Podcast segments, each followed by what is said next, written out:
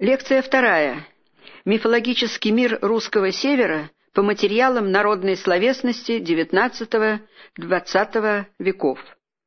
Относительно позднее появление славян как состоявшейся этнической общности на культурной арене истории, специфика их исторического и культурного развития обусловили тот исторический факт, что у славян нет мифологических повествований, подобных тем, которые сохранили нам античность или древнегерманский эпос.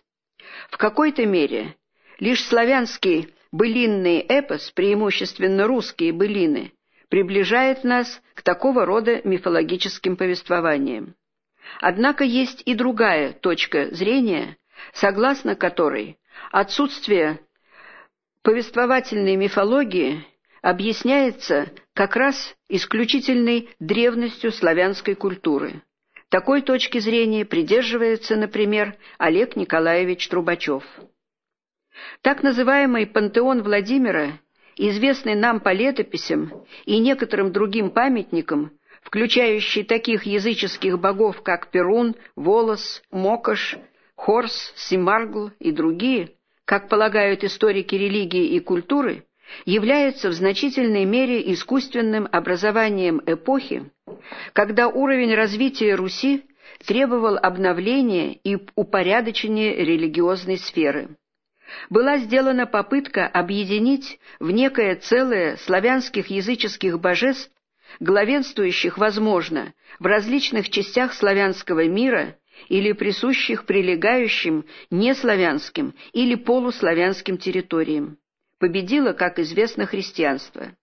Остатки языческого взгляда на мир сохранялись на Руси очень устойчиво, несмотря на активную борьбу с ними христианской церкви. Именно церковно-книжные памятники, направленные на борьбу с остатками язычества, являются нашим основным источником знаний о средневековых нехристианских верованиях и обрядах. Многие из таких текстов собраны и изданы в начале XX века Анечковым и Гальковским. То, что принято называть славянской, а в нашем материале русской мифологии, представляет собой многокомпонентный, многослойный пласт образов и мотивов, включающий несколько слоев. Во-первых, это остатки язычества. Во-вторых, остатки язычества, совмещенные народным сознанием с христианскими представлениями и ценностями, то, что принято называть христианско-языческим синкретизмом.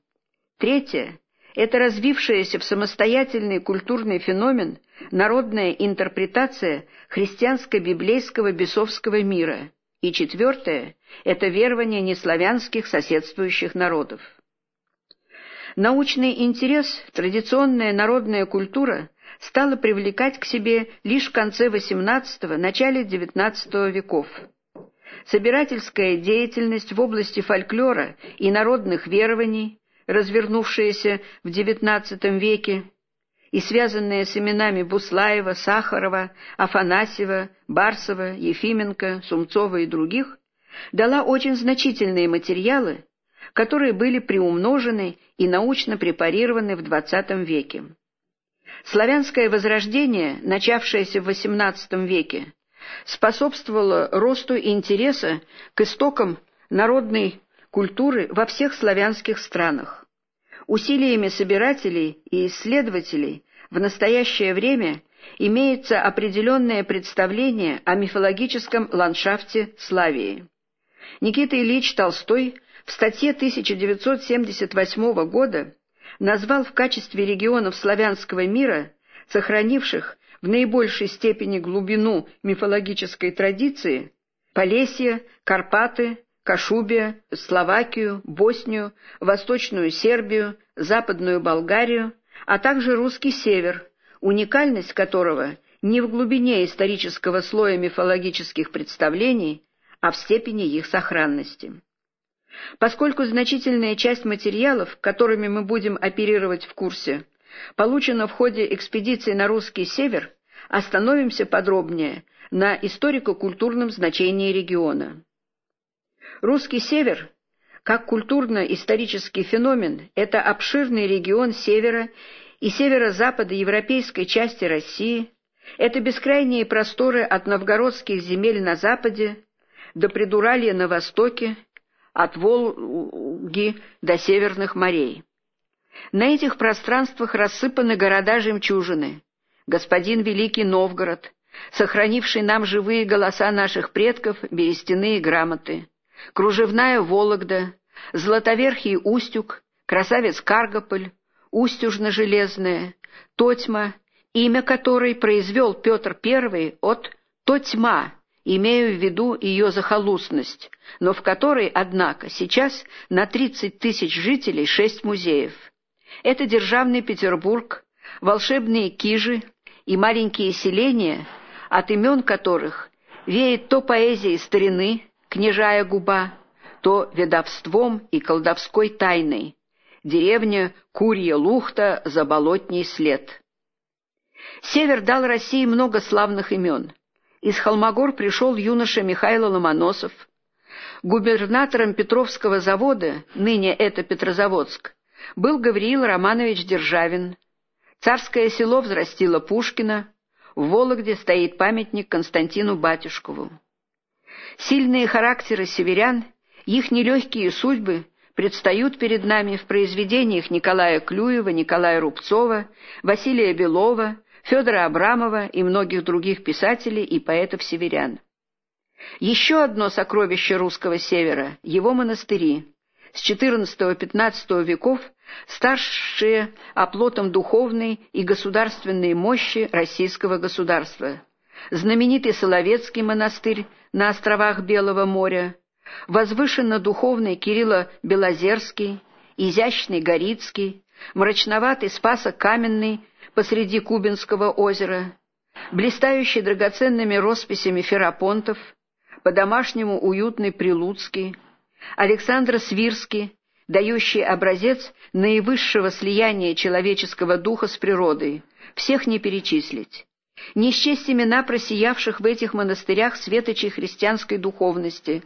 Это Саватий и Изосима Соловецкие, Кирилл Белозерский, Кирилл Новоезерский, Дмитрий Прилуцкий, Адриан Пашихонский, а также менее известные святые, такие, например, как Иоанн и Лонген-Ярингский, Варлам Керецкий. Северно-русская книжность и народная словесность сохранили для нас строгие и вместе с тем живые жизнеописания этих духовных подвижников. Духовное богатство и разнообразие русского севера есть результат влияния различных колонизационных потоков – новгородского в XII-XIV веках и Владимира Суздальского в XIV-XV, а также взаимодействие с культурами многих неславянских народов, населяющих эту территорию. Удаленность от центра и известная изолированность в течение ряда веков были причиной сохранения старины на русском севере. Даже до настоящего времени здесь присутствуют остатки языческих представлений, народной демонологии, которые, совмещаясь с христианскими понятиями в их народной интерпретации, рождают причудливые образы и сюжеты быличек, легенд, сказаний.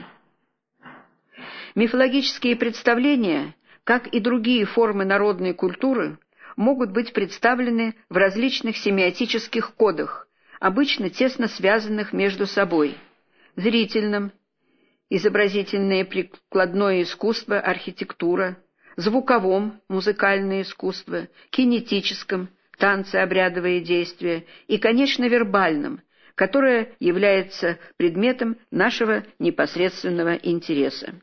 Мифологические представления нашли свое отражение в различных формах народной словесности, представленной в том числе и на русском севере.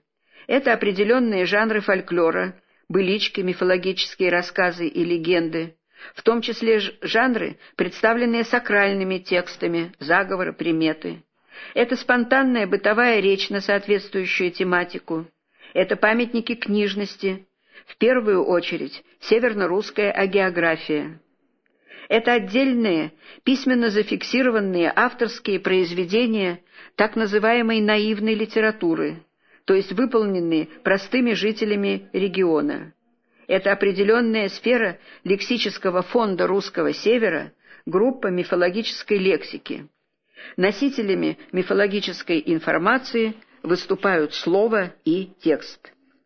Все эти виды народной словесности будут представлены в дальнейшем рассмотрении мифологической сферы народной культуры. В этой лекции я собираюсь показать многообразие и красочность образов народной мифологии, проявляющие себя в лексическом запасе языка, мифологической лексики. Типология мифологических образов, эксплицируемых через лексический фонд, может быть построена на различных основаниях. В основу классификации может быть положен историко-культурный принцип – то есть соотношение в образе или мотиве народноязыческой, народно-православной или книжной стихии. Может быть положен жанровый принцип. В быличках одни образах, в заговорах, народном календаре другие. Ономасиологический принцип, предполагающий классификацию с точки зрения соотношения слова и понятия, знака и означаемого. Поскольку задача лекции – показать на базе регионального, частного и общерусского лексического запаса образное многообразие народной мифологии в том ее виде, который зафиксирован в материалах XIX-XX веков, мы избираем наиболее простой, лежащий на поверхности принцип типологизации материала, функциональный. Именно этому принципу соответствуют выделяемые далее рубрики. Наиболее многочисленна и выразительна группа персонажей, распорядителей, повелителей, патронов определенных мест, стихий, временных отрезков. В персонажах этой группы легко прослеживаются черты древних божеств, распорядителей вод, лесов, зверей различных сторон жизни. Но и эта группа также неоднородна. В ней выделяются персонажи, повелители высшего ранга, боги, цари. Встречаются, как правило, в заговорах, редко в быличках и сказках. В северных заговорах фигурируют царь земной, царица земная, царь лесной, царица лесная, царь дорожный, царица дорожная, царь и царица водяные, водян-царь, царь морской Токман Токманович, поддонный царь и подобные. В заговоре обращаются к царю «Царь дворовой», «Царица-дворовица», «Твои дети-царинята». В быличках, имеющих хождение в горняцкой среде, упоминается подземный царь. Особую группу составляют зооцари, царь змеиный Ир, царица Ирица, царь белый волк, муравьиный царь, царь воробей и подобные. У поэта Хлебникова находим упоминание бога Мух, и тут возникает аналогия с именем Вельзевула, Бельзабула, этимологически также являющегося повелителем мух. В материалах обнаруживается противопоставление верховного божества, под которым обычно подразумевается Христос, и мелких второстепенных божеств.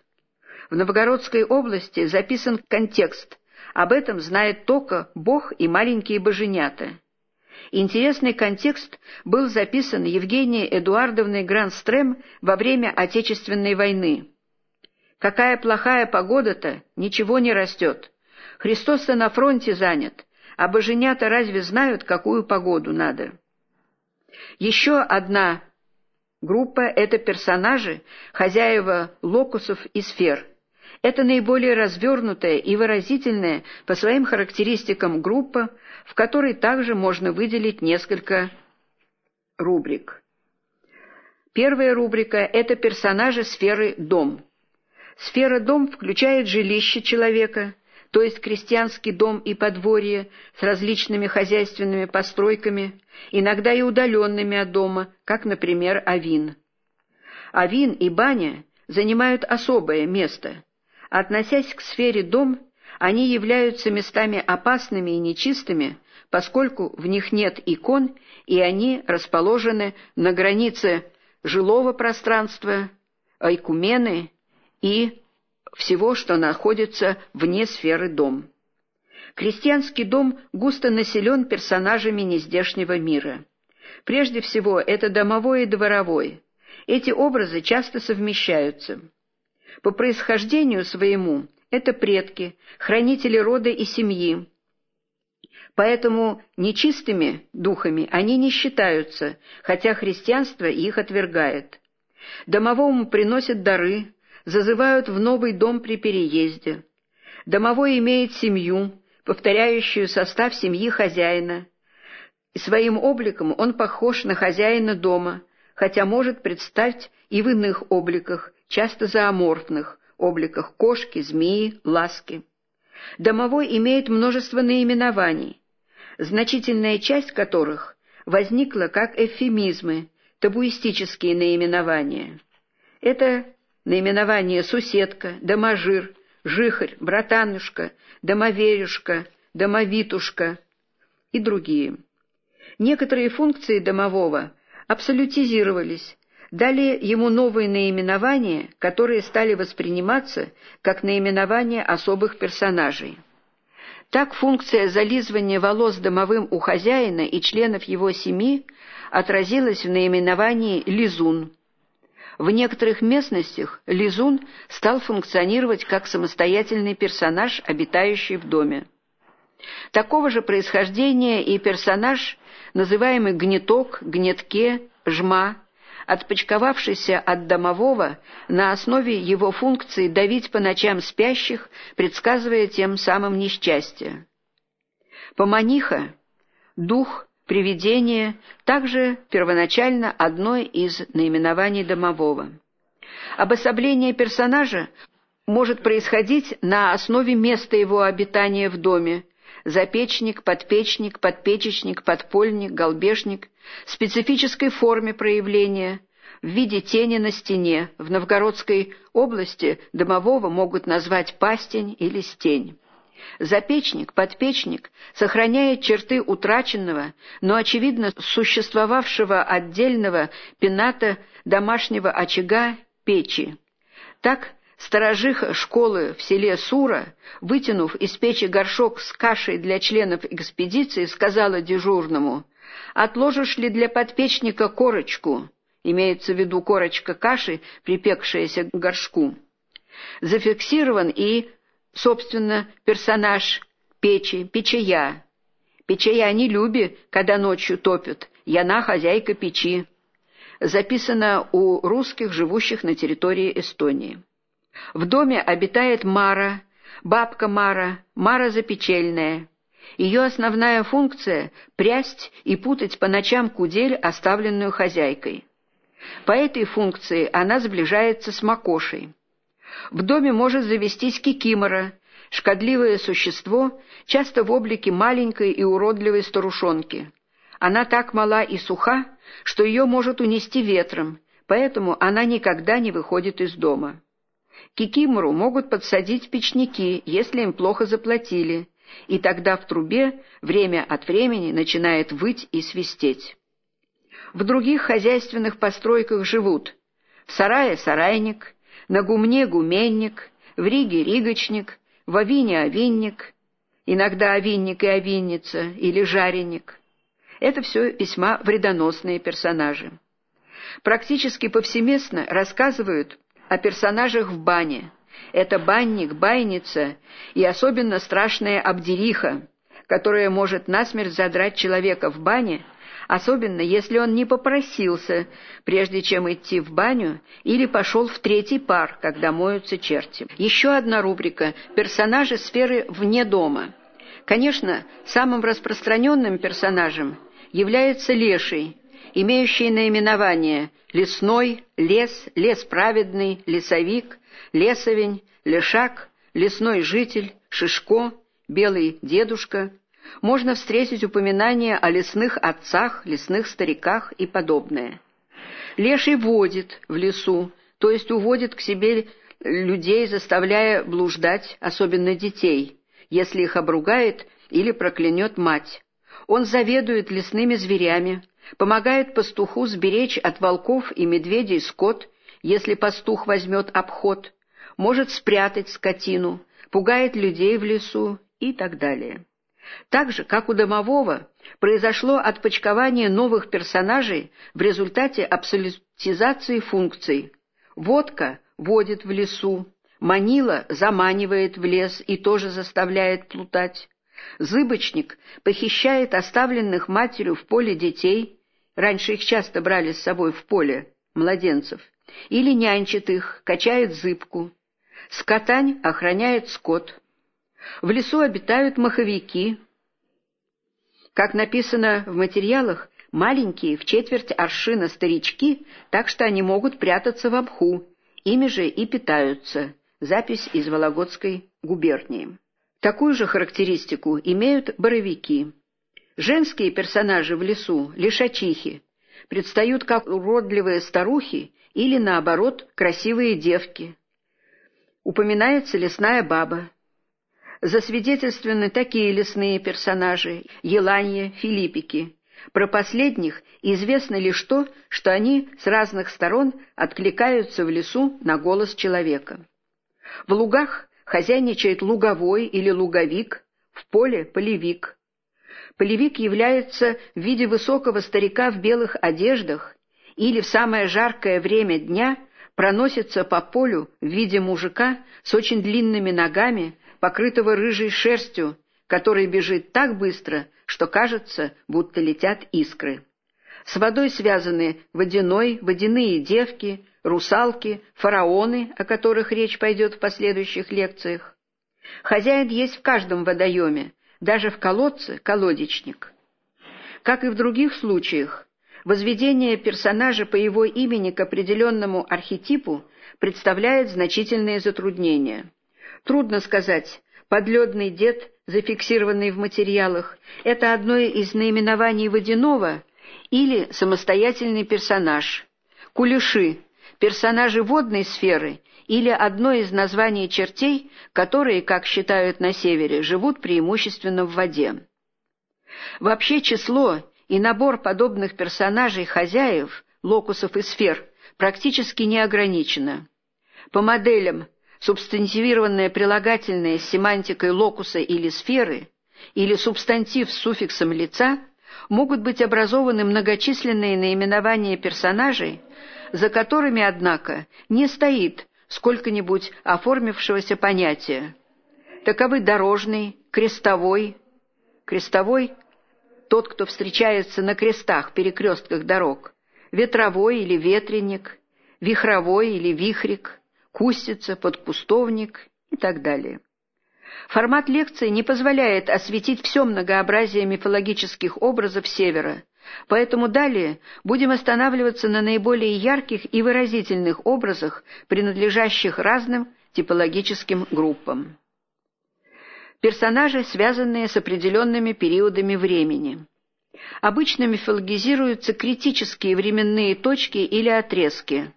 День, ночь, полночь, полдень или отрезки времени, маркированные уже в христианстве, например, святки крещения. Широко известна полуночница, полуночница Анна Ивановна, ночница-переночница, полуночь, ночная. В материалах XIX-XX века персонаж связывается прежде всего с ночной бессонницей, с ночным криком у детей. Записан контекст. Из-под кровати как бы женщина поднялась и в дверь ушла. Это, говорят, ночная ушла. Ребенок сразу спать стал записано в Мурманской области. С полднем, особенно с летним полднем, в самое жаркое время, связана полудница, персонаж, имеющий очень древние корни, восходящий к древним солярным божествам.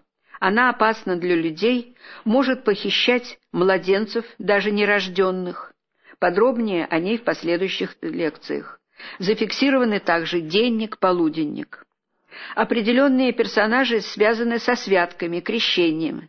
Святки – дух, который является от Рождества до крещения, он может делать и добро, и зло. Может принимать вид человека или животного, не может переступать через черту, проведенную железом. В святки Варвара ходила со сковородкой, так детей пугали. Мурманский материал. Ее европейскими родственниками являются германская Гольда, Берхта, славянская Перухта. На святках появляются шуликуны, о слове и образе подробнее в других лекциях. Совсем иную историко-культурную и аномасиологическую природу имеют персонажи-протекторы, выполняющие функции распорядителей в определенных процессах хозяйственной жизни крестьянина, функцию указателей типичных природных состояний. Они актуализируют некоторые приметы. Возникли в результате синкретического слияния народного хозяйственного и церковного календарей.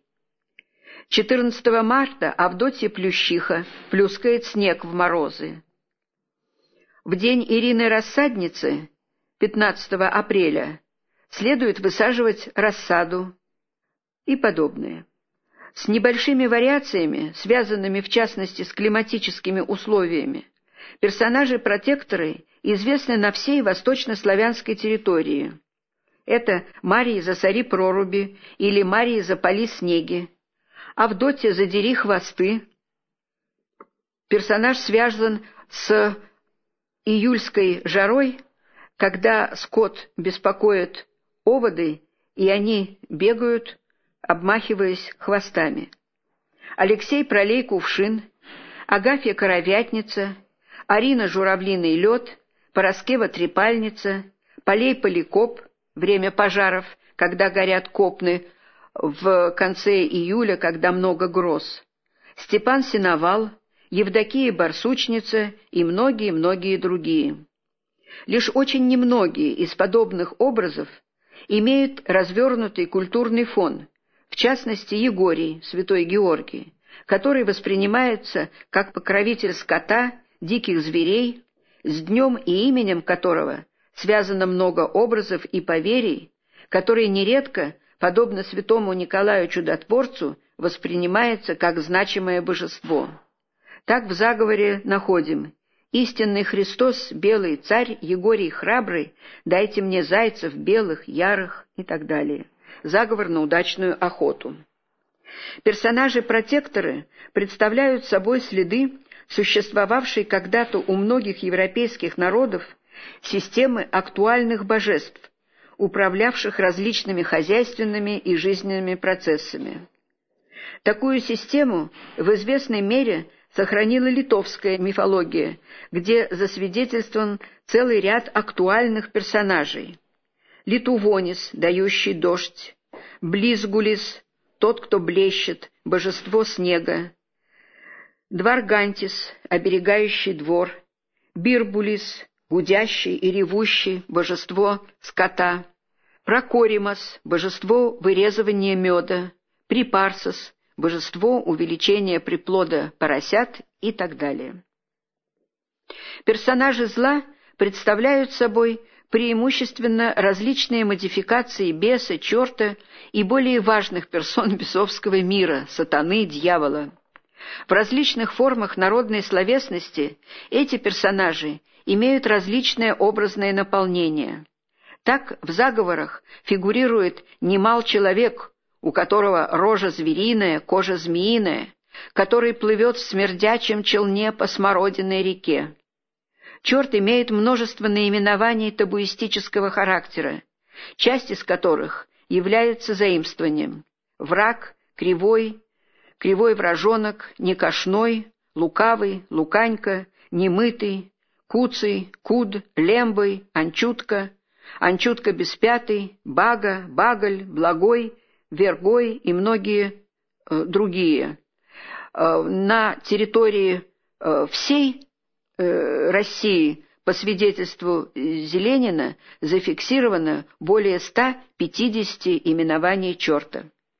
К персонажам зла следует отнести персонификации болезней.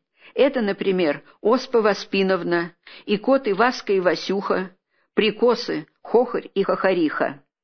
Это двенадцать иродовых дочерей, лихорадок, каждая из которой имеет свое имя, например, Коркота, которая скрючивает человека, тресея, хладея, плесея, храпуша, пухлея, а в более ранних записях заговоров против трясавиц упоминаются Ахоха, Лекта, Фивоя, Хампоя и прочие, которые сохранились как искаженные греческие слова. К персонажам зла могут быть отнесены вредоносные колдуны, ведьмы, которые имеют очень большое число наименований. Особую группу составляют персонажи-устрашители, фигурирующие в спонтанной речи и в некоторых фольклорных жанрах, в частности в колыбельных. Они служат воспитательным целям и используются для устрашения непослушных детей, конечно, маленьких. Набор таких образов очень велик, практически не закрыт. Некоторые из этих персонажей отражают большую глубину исторической памяти. Например, упоминается Мамай, имя которого связано с монголо-татарским нашествием и игом, или Бабай, что в татарском языке означает «старик». «Баю-баю, баю-бай, приходил вечер Мамай, приходил вечер Мамай, просил Коленьку отдай, а мы Колю не дадим, Коля нужен нам самим». Колыбельная из Вологодской области. Самым известным персонажем такого рода является общерусский Бука. Об исторической глубине этого образа речь пойдет в другой лекции. Фигурируют также Дадон, Бомка, Бадя, Бадяй. Бадя придет. Это не мой такой старичок у нас был. Не говорил. Все Бадя, Бадя, Бадя. Боялись его дети. Скажешь, Бадя придет. Запись из Вологодской области. Этот персонаж упоминается и в других местах без отношения к конкретному гугнивому человеку. Даже краткий и далеко не полный обзор мифологических персонажей разного статуса, образного наполнения, исторической глубины и происхождения убеждает в том, что перед нами значимый фрагмент народной духовной культуры, отраженный прежде всего в слове, пренебрежение которым равносильно пренебрежению к отечественной культуре и истории.